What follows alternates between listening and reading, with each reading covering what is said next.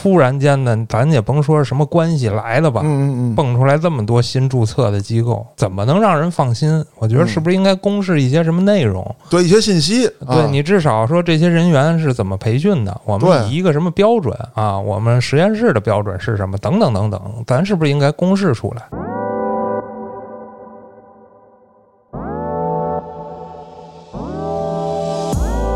你不可能给人家拉一边儿，然后一条一条、一遍一遍的拍。那不行啊，绝对不行摆拍的被群众记录下来，嗯，对啊，还是负面的。就是说，人家就算不记录你，你也不能这么干。嗯，老百姓排那大长队，好家伙你这儿跳，谢谢你。啊！对，操！突然想到那画面了。这语速啊，说实在的，那玩意儿要参加这个《中国有骂街》这个节目，中国有骂街 赢了。久聊，哎，对，那绝对是夺得桂冠。嘉哥，你有劲儿啊！你把老人家摁在地上，把手机抢过来，他不就给解了吗？我敢吗？我操！嘉哥就没了。我真没了。我嘉哥有没有？那房没了。对，大半夜的，我那天是得十点了，出去跑步，然后我刚到小区口啊，前面两排保安，拎着镐把，呃，拎着镐把子那个就不是这事儿了，拎着谁敢出去打打打？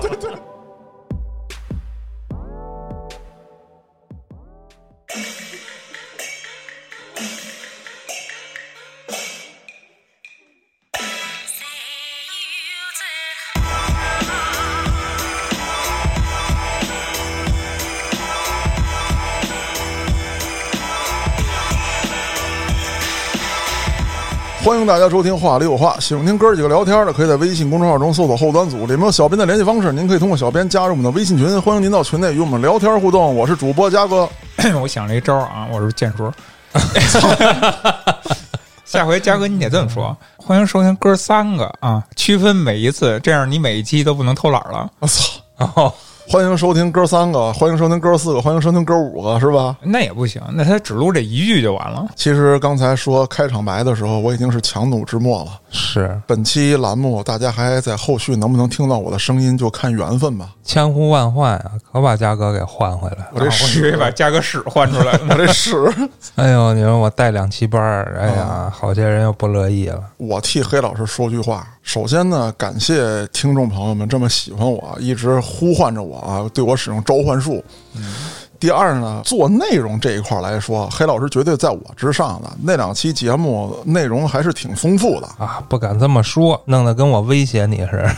这 不是黑老师确实是威胁我了，黑老师威胁我赶紧出来，他不是不让我出来，他让我赶紧出来。是啊，跟大家解释一下为什么会有这样的一个状态。大家也都知道，今年这波反弹呢，呃，比较来势汹涌。对，对北京影响还是挺大。对，这是一方面。再有一方面呢，就是因为我单位的特殊的性质嗯，啊，单位也有要求，就是除了上班、下班回家之外啊，就都要报备。当然，你去超市买菜这不用啊，就其他的，比方说我见谁，然后是离开我的这个活动区域啊，这都是要进行报备的哦，啊，也比较麻烦，今。天你看这不是出来录了吗？这是特殊情况，辞职了是吧？嗨，我要辞职了，可能就不是这状态，就就该欢天喜地就过年了，是吧不吧？能，你可别这么说。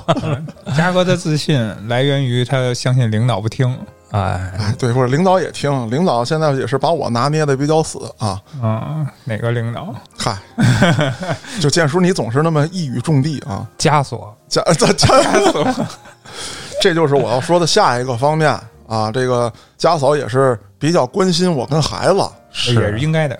嗯，家嫂就说呢，你死外头就死外头了，别把这个病带回家里来。那你跟家嫂说呀，我可以死外本啊。要不我就先不回去了。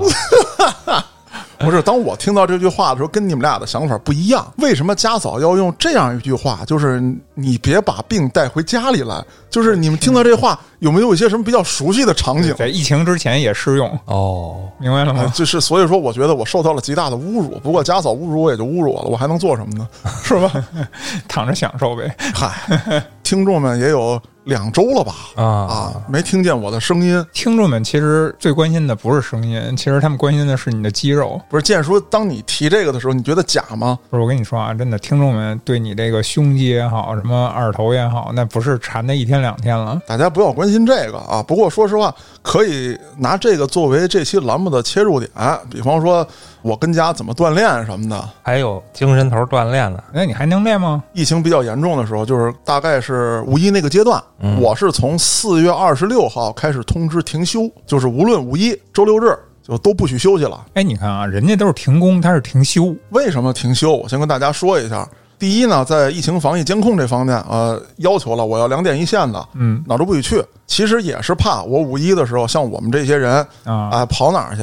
这是一条。第二条是什么？因为涉及到马上就是在五一那个阶段啊，我们肯定是要下沉，要支援。那这个时候就随时薅你，你随时走。嗯，那这个先放一边儿，就说我怎么在家锻炼这事儿，讲一个趣事儿啊。咱们在这儿不做什么科普教学，说我跟刘畊宏似的教你们怎么跳操是吧？呵，你倒想呢？咱也没那个水平。有那么一天啊，五一期间，嗯我跟家里后院儿，我说不行了，我这憋的难受啊，哦，我这撒泡尿释放一下啊。我释放一下，我跟那儿打打空击，跳跳绳锻炼锻炼。然后这个家里领导就喊我说：“你没看邻居们都不戴口罩吗？你跟那儿你哈哈的，你跟那儿吸那个气儿，哦赶，紧给我回来。领导说的对”然后我就回家了呗，我跟屋里就折腾呗，啊，就俯卧撑啊，卷腹，囚徒那一块，哎，囚徒那一块，我就我就囚起来了，就像一只被你囚禁的鸟啊。那就正跟那折腾着呢。小伙说：“那你不赶紧的把这个屋子归置归置吧，也是锻炼啊。”后来我想也行，这也是必须要承担的家庭义务。没毛病。等我干完之后啊，就天已经黑了，我就什么都动不了了，就已经。啊、这是在家，那在单位呢？因为我们单位是要求啊，就必须得戴口罩，就是你上着班也得戴口罩。嗯，哎，你们不是都闭馆了吗？对，很多网友也会问说：“嘉哥，你都闭馆了，你上个球的班儿嗯啊？”一会儿我跟大家解释，我上班都干嘛。嗯，先说我锻炼，还好呢，就是因为现在闭馆嘛，嗯，有一些地方就是我在那儿瞎折腾，不至于吓着观众，就只能凑合的跟那儿稍微练一下。但是在单位练完比较麻烦的，就是现在天也热了，嗯洗澡啊什么之类的，确实都不太方便。再有一个呢，就是单位也有规定嘛，你上班要戴口罩，那你有个口罩，你锻炼高低是不太方便，是反正也受到一些阻碍吧。然后就解释一下刚才建叔提的，你都闭馆了，你在单位你干嘛？嗯，跟各位说，一点不吹牛逼，我闭馆之后，我觉得比开馆的时候还累。啊，首先来讲，所有的活动你要继续搞，咋搞？搞线上的呀。哦，你比方说，五幺二是我们开馆一周年，五幺八国际博物馆日，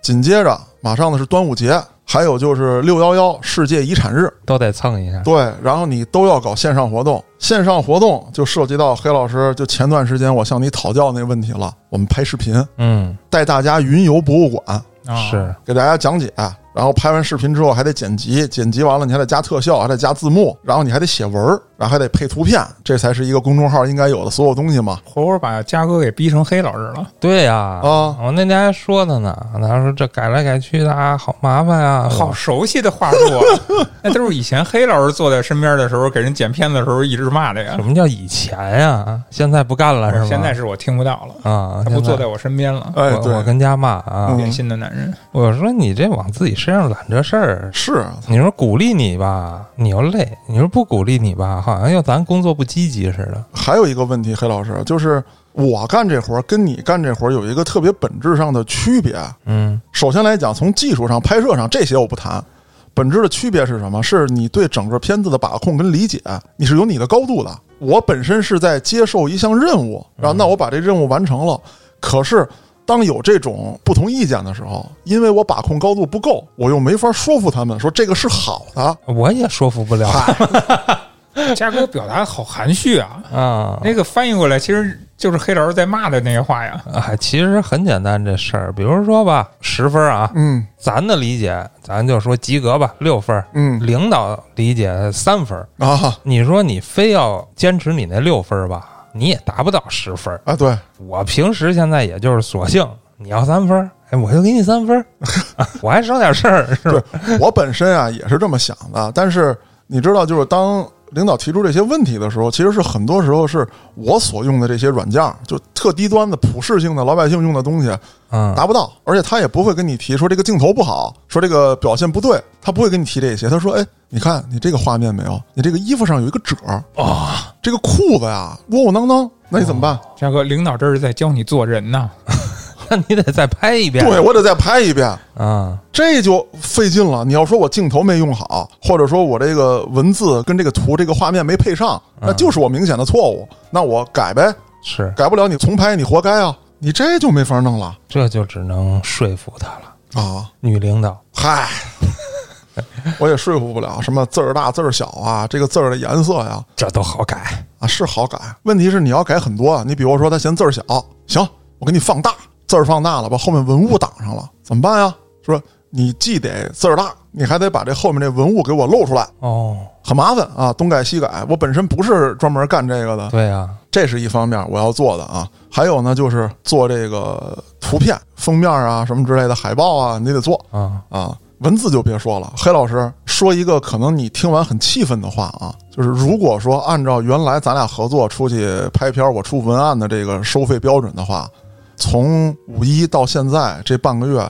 我可能都能赚个万八的了，就写这个字儿的字数。那你本职工作你都不能这么算的。嗨，再说就是疫情防控安排，嗯，我手底下差不多有十来个人吧，每个点位要去。你想有女的，大部分都是女同志，嗯然后家里还都有小孩儿，你还得给做工作啊。说咱疫情防控啊，这怎么难啊？说大家得迎头而上啊。按理说，我觉得你们这种单位做什么工作呀？那不是上边指哪儿，你们就得打哪儿吗？不是，但是有一个问题，对于我，嗯那上头指哪儿我就得打哪儿。那有一些是这个，你比如合同制的，那你要求不了啊。对啊，那你就得做工作呀。有一天晚上就是临时的，有大批量的人员就立刻要下到一线，嗯，就是咱们全民核酸的时候，人员不够使。原先呢是派一个、派两个这么着，他会提前告诉你说你给咱们这位同志做做工作，我也会按照工作安排啊，谁跟谁做一下交接，然后活少一点的咱们先派过去，或者不是有特紧的活在手里的咱们过去。我有时间。那天接到这通知之后啊，我晚上电话从我下班之后接到的这通知，从五点半我打电话一直打到十一点，就给每个人打电话做工作，因为我也理解人家，人家家里也要有安排，你临时通知人家，然后疫情这波反弹，人家也害怕，嗯都躲呢。那我要去一线，我怎么办？我也什么都不知道啊，有没有什么防护措施啊？你给我们什么保障了？我到那儿具体干什么？人家有这些疑问是很正常的呀，你就得给人解释，把工作都做通了。连续的核酸，人家就得问啊，连续几天没休息了，一早清四五点钟就到位，就就得就得起来吧，咱这么说。嗯，然后六点之前人家得到位，开始穿衣服啊，一直到晚上很晚，人家收工，连续干几天干不动了，问什么时候能休息，啊，最起码倒休吧，你让我休一天，嗯我这死了一会儿，然后我也不知道，上头也没有命令说怎么歇呢，就是一声令下，大家冲上去了。这会儿不好计划呢，对啊都是突发情况。那这个时候我就得给上头报告，我说具体是个什么情况，咱们有多少同志嗯，在一线，然后每天工作多长时间，连续几天了。我说再这么下去的话，这个可能会出问题，咱们看看怎么安排，怎么弄。然后我的领导呢又往上级请示，那就这么一级一级的吧。这边呢，我的同志就不断的催我，给我发微信、打电话，又是一直干到晚上十一点，等于说隔了几天之后的有一天晚上十一点，哎，把这班儿算给排出来了。那剩下的大家轮转起来了，我就要开始写报告了。我们都做了什么？现在点位安排什么什么样？然后每一个点位的情况，我们同志的这些情况，我开始汇总，往上打报告。哎，又过了一段时间，这个接到上级通知，对于疫情防控的宣传，咱们同志们这么辛苦，是咱们得给宣传宣传，表彰表彰，完了，又拍视频了。拍视频了。我呢就开着车带着我的一个同志，我这同事还行啊，他是新到我们单位的，原来当过记者，当过编导，嗯，还是挺专业的。有他之后，我就压榨他吧。我说拍，文化部门可不是就得干这个吗？是啊，我就开着车，一早清也是六点多，然后到下沉的各个点位给大家拍东西。但是你知道，拍东西拍这种东西的时候啊，就得小心一点。嗯，第一，大家都很忙，你不可能给人家拉一边儿，然后一条一条、一遍一遍的拍。那不行啊，绝对不行摆拍的被群众记录下来，嗯，对啊，还是负面的呢。而且不光是被群众记录下来，就是说人家就算不记录你，你也不能这么干。嗯，老百姓排那大长队，好家伙你这儿跳，谢谢你，啊！对，操！突然想到那画面了，一个意思，对，，一个意思，人家骂死你。啊，那除了简单的记录之外，那肯定还有一些采访，那怎么办呢？中午人家轮班的时候，啊，等到人家轮班，哎，把这个采访的话录一录，回去之后又剪辑，又开始做视频，然后上头审你们那同事也够烦的，我可出来了，我 操他怎么还干这活一样？对呀、这不是博物馆吗？为什么？我操！我们同事确实说过，啊，说我来这儿不是说要当讲解员的吗？你知道当时为什么要招你吗？哎虽然我招的是讲解员，但是你如果没有这个背景，哎，哎，我们是需要的复合型人才。，对，嗯，现在不是斜杠的青年，你就不要找工作了。黑老师要不说你是当老板的料，你会说这话这 思想工作就已经开始做上了。啊？这是一方面。再说说其他的，闭馆这个阶段，我还有一件比较重要的工作，其实是在闭馆之前就一直在做的，就是对于文物的整体的清点哦，嘉哥老扒楞那个死人什么的，啊。对，在规定范围允许之内吧，我可以跟大家简单说一说，嗯就是都扒楞出来过什么。呃，可能大家比较关心的啊，就是尤其是咱们听邪事儿的听众，就是有没有什么邪性东西？啊，其实邪性东西倒是没什么，就是发现过人骨、人牙。那有人听到这儿呢，可能会很疑惑，为什么你们文物里面还能有这些东西？哦，我跟大家解释一下，这些东西呢，大概出土的时候都是八几年还有九几年的时候。嗯呃，当时出土之后就进行了封存，从墓里出来一直到库房，然后再辗转几次的这个搬运，都是这么一个过程。我要先查这些记录，查完这些记录之后，我会看当时清运出来的时候，是因为没法在现场进行这个发掘工作，所以说整批的连墓里面的土，再加上一些东西一块儿，就给你搬出来了。哎，一块儿打包过来吧，咱就简单说。嗯，然后这个时候我要清，那你是不是也是拿小毛刷跟那？啊，对，先用毛刷刷，嗯，毛刷刷完之后是拿那个鸽子毛哦，去剥扒拉。扒拉。后来我问我们专门负责文物的这位同志，嗯，我说扒楞到多小就可以不要了？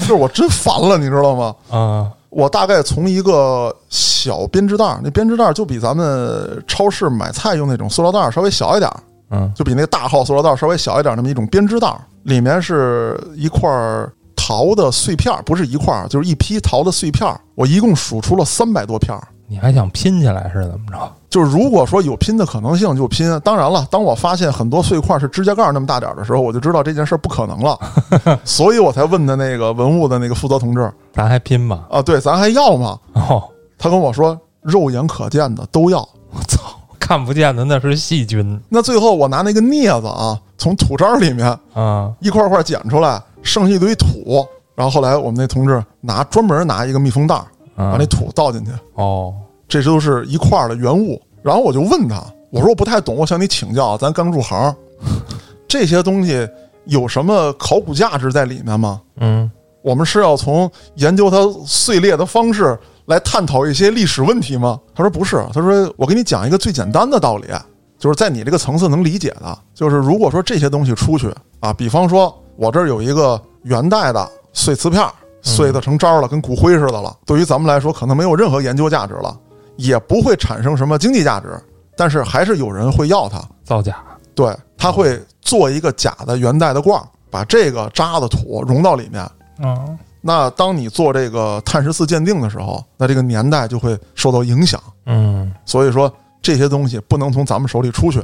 哦还有一个东西呢，就是古簪，哦，一个簪子插脑袋，插脑袋上的。当时我拿到那个簪子的时候呢，我就犹豫了一下，因为我原来在学校的时候呢，接触过兽医啊什么之类的，嗯我就我说这个东西不像是牛骨的，因为我的了解，好多这些东西啊都是牛骨制的。嗯哎，牛骨第一比较大，再一个骨密度高，它雕刻呀，包括塑形啊都比较方便。哦本身牛骨啊还有牛角的饰品也是很多的。嗯哎，这个我觉得不像是牛骨的。然后我们那同事过来说，我看一下，说这是人骨的。那这个时候呢，我们俩就在库房展开了大概一段时间的讨论，哦说它存在的意义到底是什么？是专门作为冥器而制造的，还是说这是墓主人生前就有的，然后随葬下去的？啊，提到这儿呢，要讲一个，就是我们所说的这个冥器啊，跟咱们看这个《盗墓笔记》当中这个冥器不是一个名字儿，嗯，他们是这个冥王的冥，你是明朝的明对，嗯？意思是通神明的意思啊，哦这两个不太一样。那刚才说的这些呢，就是我在疫情期间的一些工作。那下面我要说的呢是自己的一些感触，就主要是我的那些同志在这个疫情抗疫一线吧，咱说嗯做的这些工作。一九年到二零年之间的那段疫情呢，我也下沉到一线。咱们节目里面原来也讲过，我都干过什么。那会儿觉得还是挺累的，但是跟今年我的这些同志比起来呢，我那年还真是相对比较轻松的。那年对我来说比较难的，无非就是查这个楼宇，挨家挨户敲门，挨家挨户敲门，然后还见着俩老黑啊，啊，跟人牛逼了一把。外国人，哎，其实今年特别难的呀，我觉得一个是这么大规模的核酸，对，咱北京原来没有过确实，啊。今年之前我都没做过核酸，嗨，没做过，真的。一一次都没做过，一次都没有。你这样也少有。我倒是做过几回，就是单位组织的啊，比方说服贸会的时候，啊，我们做过一次，那肯定的，对，然后冬奥期间我们做过一次，因为你要有接待嘛。其他时候我也没做过。反正让我做，我肯定做。等于你是到今天你都没做过那个鼻拭子是吧？没有钢的也没有，啊是钢我都不问好吗？那话题咱说回来啊，呃，一个是我去一线的时候看到这些同志啊，嗯，说实话我一个也认不出来。得找。哎，你像那个老张，就咱办公室那个老张，前一阵儿他也去一线了，啊，我看他发了一个那个朋友圈还是啥，然后我一看，哎，这不是我们家那儿那核酸点吗？正好我那天也去，我找半天啊，啊，看不见他不是啊，你没有嘉哥那技能，嘉哥会扒拉。嗨，后来找着了，后来找着了，然后我还站在他拍照那位置，我也拍了一张，然后发给他了。他是党员吧？啊，嗯，嗯，党员确实谁呀？那个得去挺爷，嗯对，挺爷也是，挺爷不是也参与这个吗？对，嗯。都得去。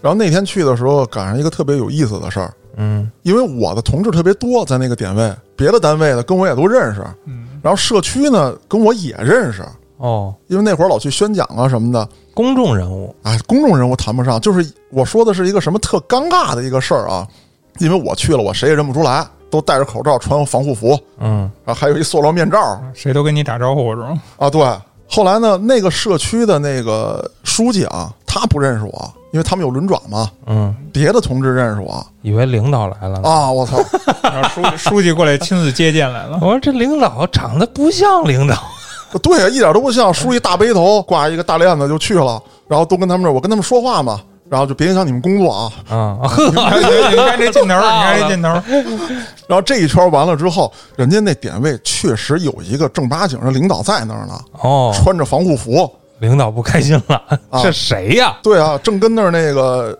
疏导呢嘛。嗯然后我跟那儿一圈过去之后，突然啪拍了我一下啊，视察我来了。啊，我一看，哟，我说您在这儿呢，我说别别逗别逗，我哪敢视察您来呀？还没认出是谁呢是吗？这回认出来了。哦哦哦，他拍我一下，然后你离近了，那肯定你能认出是谁了。我一看，我操，人家真是大领导，人跟这儿呢，一线呢，裤蹬跪下了，哎，反正特有意思。说你干嘛来了？怎么没穿防护服啊？我说我我到这儿那什么看看 大大看去啊，那还是视察来了啊。行，我这行吗？我这我站这儿这姿势可以吗？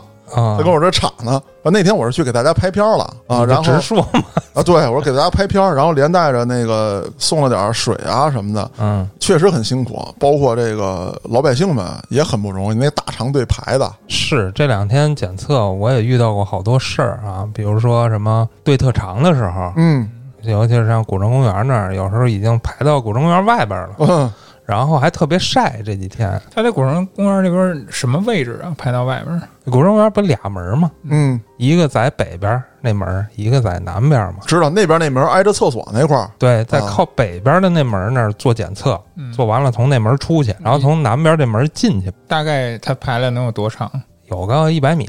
一百米得有，一百米。然后出了古城公园的话，就得一两百米啊，嗯那我跟你说说我们家门口那队排有多长吗？啊。那个平儿中学你知道吧？那块儿马路对面那个是起始点，他从那块儿那块位置，然后一直到那个当代，我去，啊，你知道就等于说，我跟大家形容一下啊，大概多远啊？就是啊两个红绿灯之间的距离，再加一个拐弯，多半个红绿灯就你这自信点儿，你跟他说一公里往外，啊！对对对对对，其实你那儿选择还挺多的，首钢医院有时候人不多，选择多，但是那个点儿的位置你知道吧？它比较中心。所以来这儿的人更多一点儿，然后包括有一些其他的点儿比较隐蔽，然后不是每个人都知道。那可能离你家比较近那个点儿，你知道你去那儿了，很多人不知道，他住的并不是离那个点儿很近，他就来这个了。这个点儿是大家都知道，又在马路边儿的这么一个位置，是结果就造成人排队特别多，那那骂街的多了去了。你看我刚才过来就是，咱办公室这儿这个明显队要比古城公园那边长多了。其实去古城公园也没多远，啊，对，骑小黄车也就两三分钟就到了。说实话啊嗯，按照那个正常来说，你应该是按片区，在你固定的片区去做这个检查，那这肯定是合理的。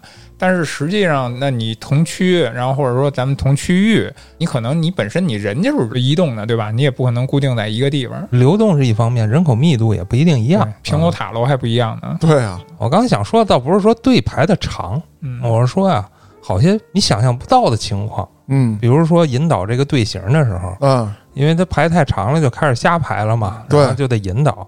引导有时候就有好多老年人嘛，他也嗯听不太清楚，你指指指指就走偏了，嗯，走偏了，老年人就生气了。啊，对然后那些工作人员还得态度特别好的跟老年人去解释。啊，对，其实我特别理解，因为那老年人正好走我旁边了。啊其实我这队已经排后边排了一段一段了。嗯工作人员要跟我说：“您看让这老年人排您前面行吗？”我说：“行啊，那没问题啊。嗯”其实好些时候这种想象不到的问题对就会出现。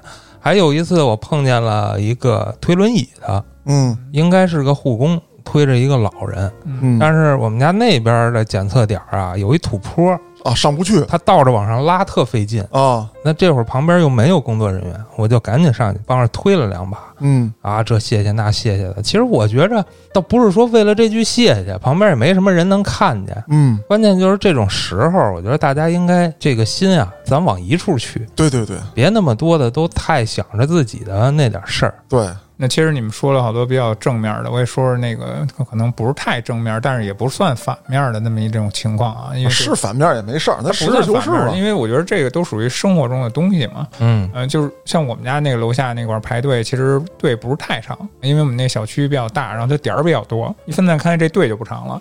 我这些天做核酸，我就经常见到什么情况，就是也是老年人，嗯老年人呢，他有的是腿脚不方便啊，有的可能身子骨不是太好，那嗯他可能直接他也不插对，他也不问啊，他直接就奔离走，然后直接奔离走到什么程度？就是你谁做核酸呢，他就要下一个做。你是老年人，你先做，其实我都觉得没有问题，对对吧？但是现在有一个问题，咱们是十混一，他们不是都得计数的吗？啊，对吧？他得安排一数，十个一组，十个一组。你这样一下，人家前面那十个又乱了。啊，他已经登记完身份证了，然后你把这顺序一打乱，那人就错位了呀，对不对？所以有时候就好多工作人员也挺辛苦，我也劝导这个。对，老年人又不太容易明白，一错位以后，前面那测核酸的发现，哎，人数不对了，又开始倒饬，一下时间更长了。还有就是，像我遇到的一个情况，就是排队的时候，就确实有很多人摘口罩，啊，还有抽烟的。啊，抽烟的比较多。对这个很常见，尤其是你想啊，队长的时候，你让一个烟民等那么长时间跟那儿耗着，甚至本来就无聊，然后再不让我解解闷儿，他可能更难受了嘛。但确实你应该忍一会儿。真那应该肯定的。忍一会儿你想，又有孩子，又有老人，你嗯有吸烟的，你有不吸烟的呀。说实话啊，虽然我也抽烟，但是我特别烦我溜达在马路上，前面那哥们儿一边溜达一边抽烟，啊，扑脸上，我操！扑扑的往我脸上，我去，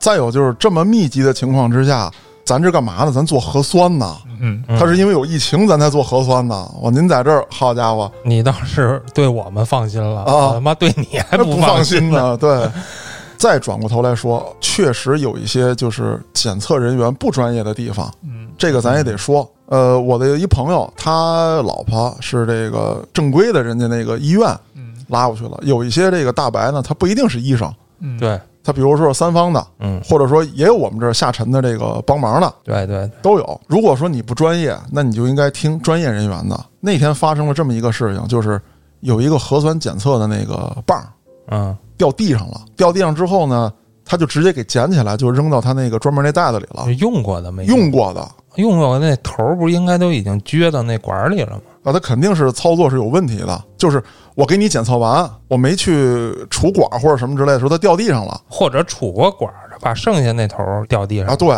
剩下那头儿应该也会碰到过嘴。对，啊，当时呢，我那位朋友就上前制止，说现在这队伍立刻停，嗯不许再做了，你要进行消杀。然后那个工作人员呢就特别不理解，包括后面老百姓也特别不理解，说你这消杀得十分钟啊，你这么着这队排这么长，然后等十分钟，人老百姓骂街骂你骂我呀。后来这个朋友就没管，就说不行，现在就得立刻进行消杀。一旦出问题，咱先不说谁负责，出了这种问题之后是毁人呢，害大家呢。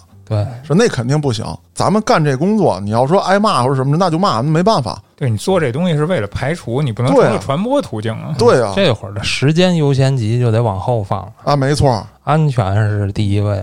那后来也是因为都穿着那个衣服，他也不知道这人是谁，你哪来的领导视察呢，还是怎么着呢？人家说我也不是领导，但我是医生，我是专业的，我知道这东西会出问题啊。嗯，反正也是进行协调之后，就把这队停了，进行消杀。其实这种大范围的突然的检测，确实培训上估计还是会有一些问题。啊，对，大量的人力一下扑上去，你怎么可能全部做到位呢？对你就算都是护士都不太可能。嗯因为我最近检测有时候会明显的发现啊，比如两条队，这条队都走到一半了，我这条队基本没动呢。啊排过去之后，我才发现这人是今儿第一次做，啊啊旁边还得有一个人指挥呢。啊啊！然后说你不用说抠哧太长时间啊对啊，就是说到位了就赶紧就下一个，咱得把嗯效率提升起来，嗯要不你这边这队是吧都不动啊。但是呢，你也不能太凑合，嗯有时候我也碰见过，啪站一下走吧，啊，对，这也不行啊。哎呀，所以这个培训以后，我觉得慢慢还是得下点功夫。再加上最近这个检测机构不也出了点事儿嘛？啊对，啊，因为突然间的，咱也甭说是什么关系来的吧，嗯嗯嗯，蹦出来这么多新注册的机构，怎么能让人放心？我觉得是不是应该公示一些什么内容？对一些信息，啊对你至少说这些人员是怎么培训的，我们以一个什么标准啊？我们实验室的标准是什么？等等等等，咱是不是应该公示出来？因为事态紧急，会有一些人在里面浑水摸鱼，嗯，这都不太好办。当然说下一步，我觉得肯定会有所改观的那必须的，啊。发现问题不能就那么放着。哎，对你没发现是没发现，那我发现了，我都知道了，那我不能这么放着。对，你像这些事儿，它不是也是得先做，做才会出现问题，出现问题咱再解决问题。那关于做核酸这个，咱暂且聊到这儿。我还想说一个什么呢？就是我们有一个同志，一小姑娘，大学跟我一学校的，比我小十多届啊。我说十多届，对，一轮呢她十三届、十四届啊，一轮拐弯儿啊哥就是想证明他大约还在。对没被取缔啊。他呢是到社区帮着居民呢做这个消除弹窗。哦。哎呦我操哎呦我操！想想我都头疼。啊！我们家的居委会就咱那个大面积弹窗那天啊，居委会都排姥姥家去了都。啊！我先跟你说一下，当时我见她时候那场景啊。嗯我们那儿那个讲解员，咱甭管说你的身高啊、体型啊、长相，咱都搁一边儿。肯定上班的时候那得利利索索了，嗯头发该盘起来盘起来，工作服该一穿一穿，干净利索。我一去见这姑娘啊，蓬头垢面，那头发都炸了能理解。啊，就跟刚让谁给撕巴了似的。我离老远我一看，我说这这这是那谁谁谁吗？我那同事就说是他，然后我就过去了，就那姑娘已经都疯了，你知道吗？当时我见到那个场景是她一人站那儿，俩老头儿一老太太，仨人骂她呢，哦，她就站那儿听着啊，说奶奶您别着急，什么爷爷您别着急，您听我说，您把手机给我，也不给她，就跟那儿骂。然后旁边呢还站了几个社区的大姐，就是也是跟那儿劝说您先别着急，您不是要解决这事儿吗？嗯然后说怎么着怎么着的。还有一个就是说，我跟你说，我已经投诉你了啊，one two three four five，我已经打完了啊啊。然后后来我就特懵啊，因为我去看我的同志，我肯定得了解他什么情况啊，啊，是他没办好吗？对啊，是工作不到位啊，还是被人欺负了？啊，对啊，我得知道怎么回事啊，我就站旁边，我听着，我站了得有二十分钟，嗯，我也不会解弹窗啊，是我也得弄明白怎么回事啊。啊，想插嘴吧插不进去啊，就是说这语速啊，说实在的，那玩意儿要参加这个《中国有骂街》这个节目，中国有骂街，啊 赢了。久聊。哎，对，那绝对是夺得桂冠。哎嘉哥，你有劲儿啊！你把老人家摁在地上，把手机抢过来，他不就给解了吗？我敢吗？我操，嘉哥就没了。我真没了。我嘉哥有没有？那房没了。对，后来我才知道怎么回事儿，就是他们有弹窗之后，嗯根本也不知道，就是说我来问问你来，说我这怎么回事儿，怎么给解了？来了就骂街，就是你凭什么弹我啊，我哪儿都没去啊我跟家里待着，怎么就谈了？啊？不是，他连这话都没说啊，他也没解释他去哪儿了，也没说他没去，就是你凭什么弹我？我现在不能买菜，我现在这个如何如何的，我已经跟超市打完一架了啊，影响我生活了。啊！那说你把手机给我呀，嗯我给你弄啊，不给。不给，就是你先说你凭什么弹我？他要知道，他不就好弄了吗？所以说死结嘛，他不是来解决问题，他是来出气的。啊，对能理解。啊。再有一个就是外地返京的嗯啊，什么居家隔离的，嗯然后隔离完了之后还弹窗的，他不知道怎么回事儿了嗯，啊，什么做完核酸还弹窗的那两天返京的挺尴尬的，啊，对反正也进不去啊。啊，对然后推着行李箱的，我我也见着过，啊，那这种事儿我就看我们那女孩儿就是就快抑郁了，这个人肯定会抑郁的。啊那两天我也感触挺深的，因为有一天夜里两点多给我打电话，嗯就说您这个是不是去过哪哪哪儿啊？我说没去啊。嗯其实头天晚上已经给我打过电话了，八点多给我打的，应该不是一街道，这个街道八点多给我打的，我九点多就去签保证书了，嗯。因为没去嘛，因为咱们这信号有漂移嘛，确实离太近了，就那个古城大十字路口，哦，明白，我不就住地铁那儿吗？嗯。我跟我媳妇儿赶紧去签了保证书，嗯。然，后当天晚上两点多，夜里 另一个街道给我打电话，为什么我都不是你们街道的。我确实不是，啊？对但是，好像是办公室这边的，哦，我就觉着。挺辛苦的，因为我听那个电话那边还是挺嘈杂的哦那么一个状态，就是还在不停的打电话。啊啊。那天突然的大面积弹窗嘛，然后第二天早上去了，我看也是排大队，然后挨个发表，挨个解释你应该点哪儿，你应该点哪儿。啊不过我比较欣慰的是，我那天去解弹窗啊，我排那么长的队，没有发现什么就是骂街的呀，嗯。什么不理解的呀，啊，只不过就是旁边楼上有一阿姨可能有点着急，啊因为我们那居委会是在一个小区院儿里，哦你知道吗？就你奶奶家那边，我知道知道，在一院儿里，是吧？然后呢小平房对，啊，人呢又比较多，嗯旁边那阿姨有点害怕紧紧张了。啊啊，就跟楼上就嚷嚷，你们怎么怎么怎么着？你们得站开了，你居委会能不能组织啊这那的？哦我操！但是大家还可以啊，心态还可以吧，至少。然后我在我们家小区里头，那天头一天大规模核酸，做完核酸回来，我看见居委会的，然后带着俩大白、俩小蓝，有这么一家子拎着行李箱站在楼下呢。啊，他们要出去，然后就劝阻，啊，说你别去。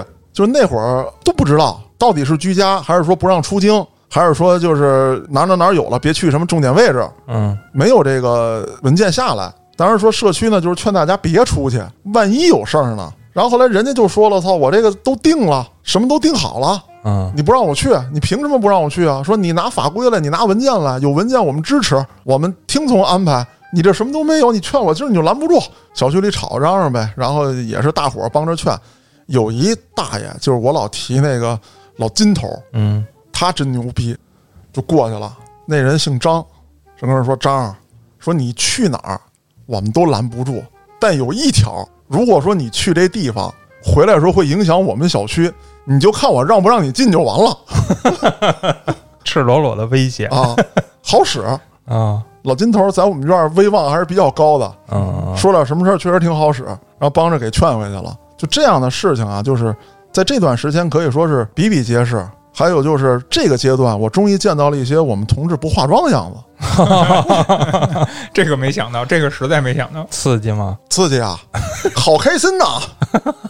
因为我们单位这种对外接待这种单位，嗯那肯定姑娘们来之前那都捯饬好了的嗯，噼里啪的，啊有的人跟媳妇儿过一辈子也没见过。呵，啊，这过分了。那刺激了这之前看一节目有过，他媳妇儿起的也早，每天起来先起来干活，就先把妆化好了。啊！就是你起得早，我回来的晚，咱不得拜街坊。哎，我还以为是盲人呢。盲人也符合啊，盲人也符合。但是我得说，就在这次，虽然说我们的同志们没有化妆，但是我见到了他们最美的样子。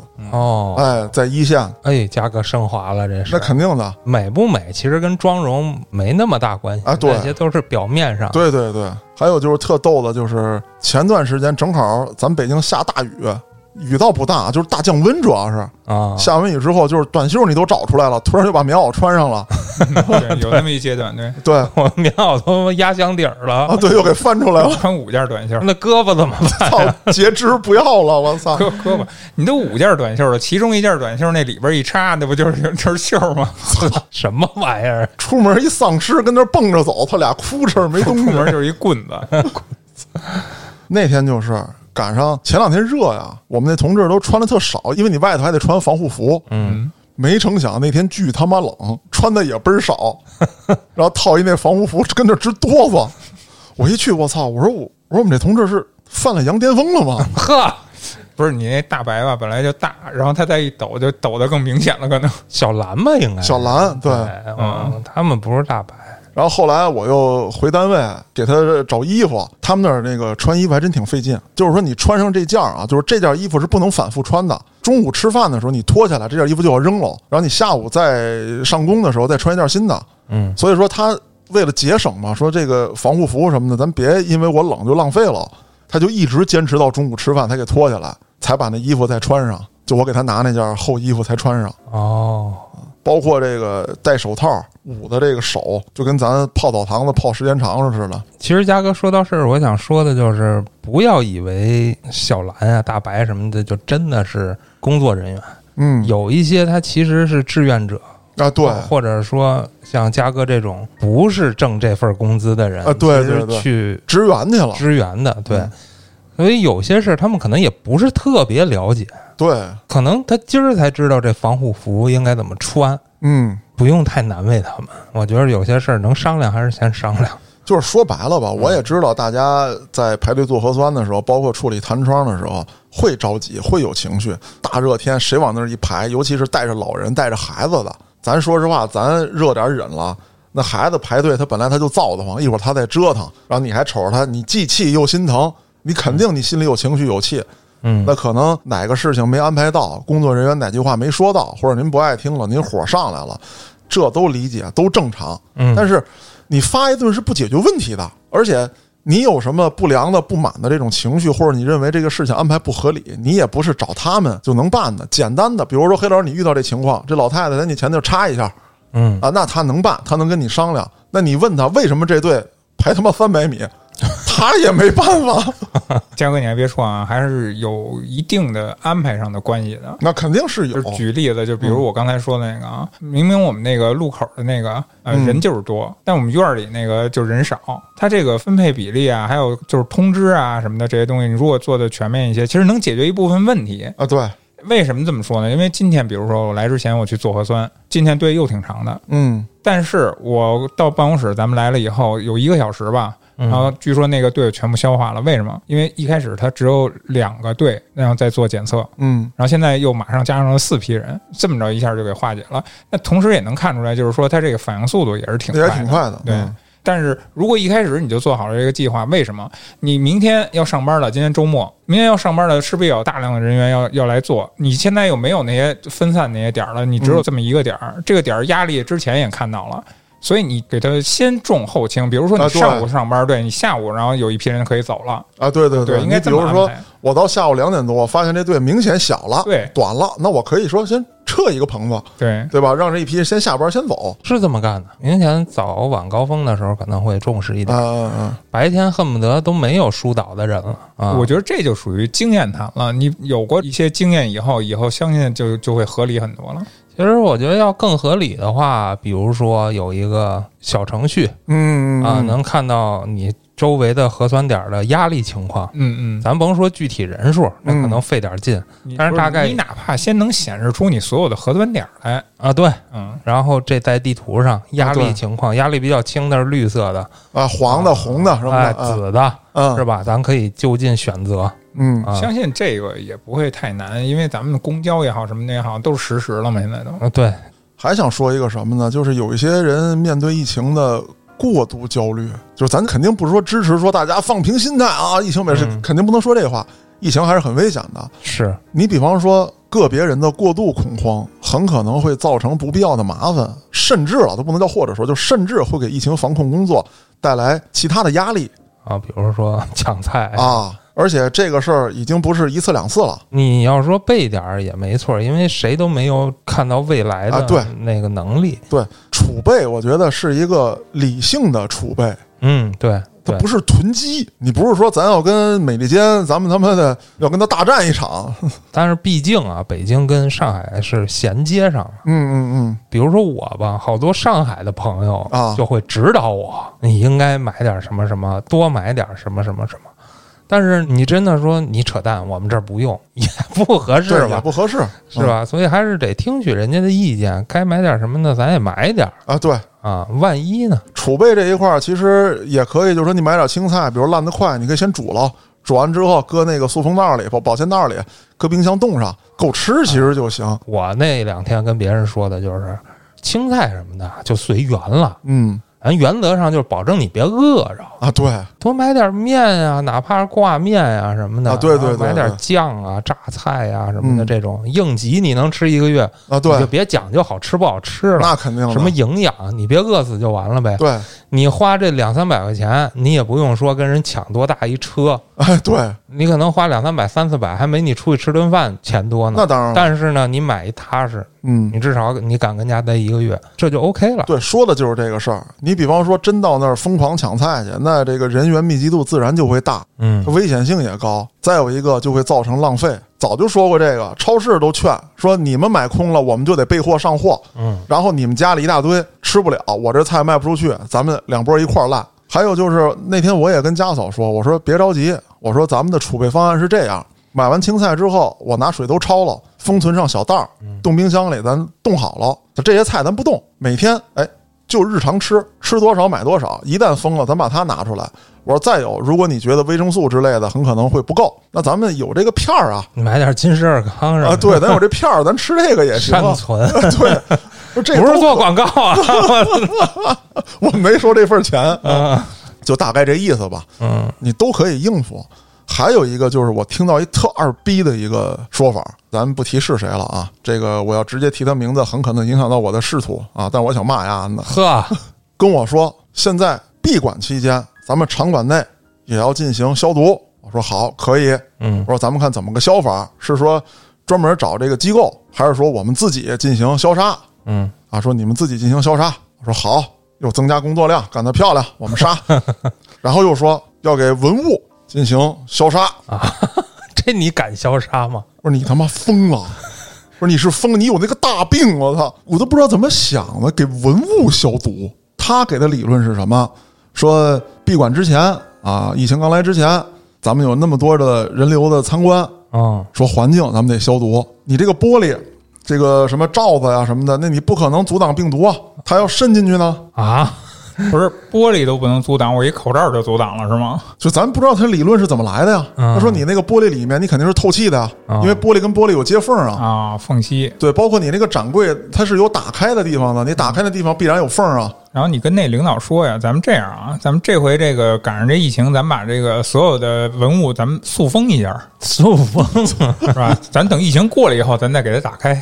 啊！你怎么不说咱要展出的文物都给它弄层膜儿？哎，给它来一镀膜，哎，这都不重要。他就说呀，那里头很可能滋生这个病毒，它在那小环境里面就跟那个嗯培养箱似的，它就繁殖了，就起来了。那你跟他说没有？文物这东西性质，你能保证什么消毒的液体不腐蚀它？哎，这我就说了，那天我还真挺较劲，我是这么说的，我说我们进行消杀，我说第一啊，嗯常规用的八四，甭说往文物上头喷，你就连场馆里都不许用，因为它分解出来会有氯嘛，它会有一定浓度，是对石刻，然后还有一些其他的金属器是有大量的这个损耗的。我说只能用酒精，我说我带着人消杀，然后谁来检测？检测过了那就是过了，检测没过那我继续消杀。现在它没有一个检测指标，嗯而且我也没听说什么首博、国博、故宫，人家的客流量跟咱们比，咱们小苍蝇啊！是啊，我也没听说人家那边给这文物消毒去，要不让领导先问问去啊？他就是一拍脑门儿，你知道吗？嗯在这次疫情起来之前，他就提过说你们这儿有一个那个 VR，VR 嗯边儿上为什么不放一个手消？我说这个 VR 是往眼睛上戴的。我说你要是真有人拿这个啪啪一抹熏着眼睛，那都里头带酒精的，嗯你，这不是也对人家有危害吗？我说那撤了吧对啊，，VR 不用了停了就完了。啊。对啊，说疫情防控现在是首要任务，别的任务都往后退。我说这玩意儿你文物保护那不是终生的任务吗？你这子孙万代的事情，然后就因为你给喷点东西，这文物没了，坏了，你开玩笑呢？那嘉哥，我问你一嘴啊，嗯就是你弄这个文物啊，嗯按理说是不是这个文物部门它应该有相关的这个要求啊？啊，对，这些都是有的。你比方说清理这个纺织品，嗯我们只能用酒精，在你不能确定它是什么样的污物的情况之下啊，只能用酒精，然后还得是局部的，其他的什么连纯净水都不能用，然后包括一些什么青铜器啊等等这些的，那都是有明确要求的。那你大范围的，比方说去喷洒酒精，这很可能有消防隐患。那首先来讲，就是一定确定不能用的就是八四，嗯这是肯定的，带酸性的、碱性的，这都是不能用的。就说白了，就是他没有这方面的相关的知识，你可以先问，嗯，你不能一拍脑门儿你就让底下人就这么干去了你这不是给他撅回去了吗？啊！对啊，我撅回去了，嗯但是除了我之外，没有人说话呀。关键是，如果你不说话，是不是就真的去消杀了呢？有可能，我啊，对，我跟你说，这个事情是这样：如果说我当时不撅他，那他就会变成一项什么呢？变成一项会议决定。那如果变成会议决定之后落实到下面，再有问题的话，就要向上反馈。反馈的时候又要再开会，再去决定这个事情，这就很麻烦。啊，就是说还是会有明眼人告诉你，这不是冒傻气呢吗？不可能是吧？等于说白了，最后折腾的是时间，但不可能真的去动那文物是吧？啊，对，就这一来一回，你会耽误很多事情，就是这个意思啊。那也是疫情引发了这么一个小插曲吧。我也是借节目骂丫两句，我心里痛快痛快。完了，当他面我也不敢指着鼻子说你大傻逼。你这么说过分了，这节目收听量可不低呢。呃，做这期节目的人呢叫嘉哥啊，跟在那个上班的那个嘉哥不是一个人，这可能是一个平行宇宙发生的事情。不 要搞混淆了。对对对，哎，那我问问你们俩啊，就是在这次疫情爆发以来，就是离你们身边最近的有什么感受吗？最近的啥呀？最近的就是这种现象，比如阳性，离你们最近的封的小区离我们家最近的应该也就两百米，是哪边儿？体育场那边儿？不是紫薇宾馆、哦，紫薇宾馆那边那边是长安家园吧，是最早封的。嗯但是它其实只是一个十混一的嘛，它只是临时封控，它不是说有阳性。阳性最近的应该是那哪儿了？古城地铁那儿应该有一公里，就跟京西商务中心嘛。啊以前咱们那绿地，地绿地啊，之前咱们的办公室，离对潘潘家近啊，咱们要是不搬家，哎，那就咱这回疯了 啊就疯了那咱们就疯了。啊好像咱上一个办公室也在那个被封控区域吧？对对对对紫玉那块儿也是啊。紫玉那不是紫玉，现在正经八百离菜市场近，哦，鲁武那个。六合园离那儿不远。啊，我这个小区里边有一个深切体会啊，就是五一期间，哦，我知道了，我知道了。五一期间是我们小区院里边有一个阳性，啊，没有太大感觉啊。为什么？就是没看说居委会啊什么的，街道啊说找过来说跟你这说一下，你要准备要做什么工作啦，或者要干什么啦，没有人，没有任何人跟你说，全是那个什么二手群卖二手商品的东西的群，那开始就私下传，可能那个要封了，那块儿说都已经拉线了。我说什么情况？我下楼看看吧。就是那个说的那栋也不远呀、哎，一过一看，还真拉上了。然后就给你拽那里头。那那不没有没有没有咱就远远的看。反正怎么说呢，一开始刚拉上的时候，你也不知道它是阳性还是说说有密接，是吧？嗯你也不知道什么情况，就封了一栋。转过天，刚第二天啊，一栋楼就变成了一片区域了，那一片区域都圈上了哦啊！之前是拉条线站点人，然后现后来就是直接把那个架子都码上了。而且这里边发生这么一事儿，就是我不是爱跑步嘛，嗯那会儿虽然说是疫情有了北京，但是还没有说整小区都封，不能出门，嗯所以我还出去往外跑呢。大半夜的，我那天是得十点了，你们跑步去？啊对，十点我出去跑步去，凉快啊，白天热呀，出去跑步，然后我刚到小区口啊，前面两排保安，拎着镐把，呃，拎着镐把子那个就不是这事儿了，拎着谁敢出去打砸 道？最多也就是拎点隔离架子，然后反正两排保安啊，看着挺吓人的。我一琢磨，我说这什么情况？反正我也知道，肯定跟我没关系，那肯定又就是那片区域的事儿。我说又严重了还是怎么着？不也不知道。后来我就溜着边儿凑着边儿我就跑了，不理这事儿了。再一回来啊，那就 回不来了。不 是那不能。然后就反正看着那群里啊，就开始传啊，怎么着的。当天我就去看了一下，保安就把那整片区域就站岗围点了。说白了，你要是这个封闭的区域里边有人敢出来，他们都有岗哨的看着呢。这个我觉得就是离我身边算是最近的了。这小区院里边给封一片区，啊，我觉得这次还是挺灵活的。嗯，哎，你要说最近，哎，我刚才忘了，前两天我儿子给封里边了。啊，就是啊。我就是说你们家八角那边嘛，啊，对，他是按楼封的，他也是那个混检的嘛，哦就是不确定嗯。有可能。临时封一下。对，那个小区里封了三栋楼，别的楼没事儿，大家都该干嘛干嘛。对，区域性的。对，跟你们家那儿一样，嗯。主要你们家小区太大了，这他妈封小区。那个要封了，那可 炸了锅了，就封那一片，反正也影响挺大的。啊！你那儿还有塔楼，然后六层的，他那边是各种，而而且封的那个楼特别逗啊，就是一开始做那个咱们石景山开始全民核酸的时候，就在他们那楼前面，我们家那个做检测那地方，嗯。等于他们那楼一封，然后我们做检测的地方都挪了，哦，那个地儿还做给这个封的这个区域里的人做，然然后我们就改别的地方了。到今天为止是已经解封了，已经解封了，但是那个楼那个区域里的人依然还在那个点儿做，他们不去别的地儿。嗯，我觉得今年这个封还是挺灵活的，就不至于给你封死。然后排除完这个危险以后，就赶紧该解封就解封了。你像我儿子那栋楼，早晨封的，嗯，下午就解了。包括这个已经确认阳性了和周边有接触的区域，它很灵活在哪儿啊？你阳性这个楼你都不许出楼，但是周边这个有接触的密接的区域的楼也是封，但是你可以下来，在这个封闭的区域里边散步遛弯儿啊，然后，对，然后也可以在这个区域内取快递。嗯啊，买外卖什么的，这些都是可以的。外卖是怎么着呢？它是统一发放，它有一个点儿，然后工作人员、隔离服什么的来接触这个区域里的人，外卖统一放到那块儿就好了。不过大家也不能大意啊，嗯，这两天又升级了，各个区都居家了，然后公共交通也停了，或者是跳站的，所以大家不要觉着啊，管控灵活，我就一定要紧着这个灵活的边缘去蹦跶。哎，对对对咱 还是能跟家待着，咱还是家待着对吧。，大家还是按照管控要求去做，为的就是大家能够早一天的恢复到正常化。对，我想早一天能正常录节目。哎，对。啊那今天这节目呢，主要也是告诉一下一直关心我们的别的区的、别的市的这些朋友们，我们现在是一个什么状态。嗯，再有呢，也是呼吁大家不要紧张，咱们已经胜利过一次了，这次呢，咱们也能胜利。个别区域的人表示说：“你们这都是我们班剩下的了。哎，对，有很多有经验的了啊。嗯，那在这儿呢，也就不多说了，还是希望这次疫情早日过去，希望大家都身体健康。我是主播嘉哥，咱们下期再见。有我下，一颗星小小的。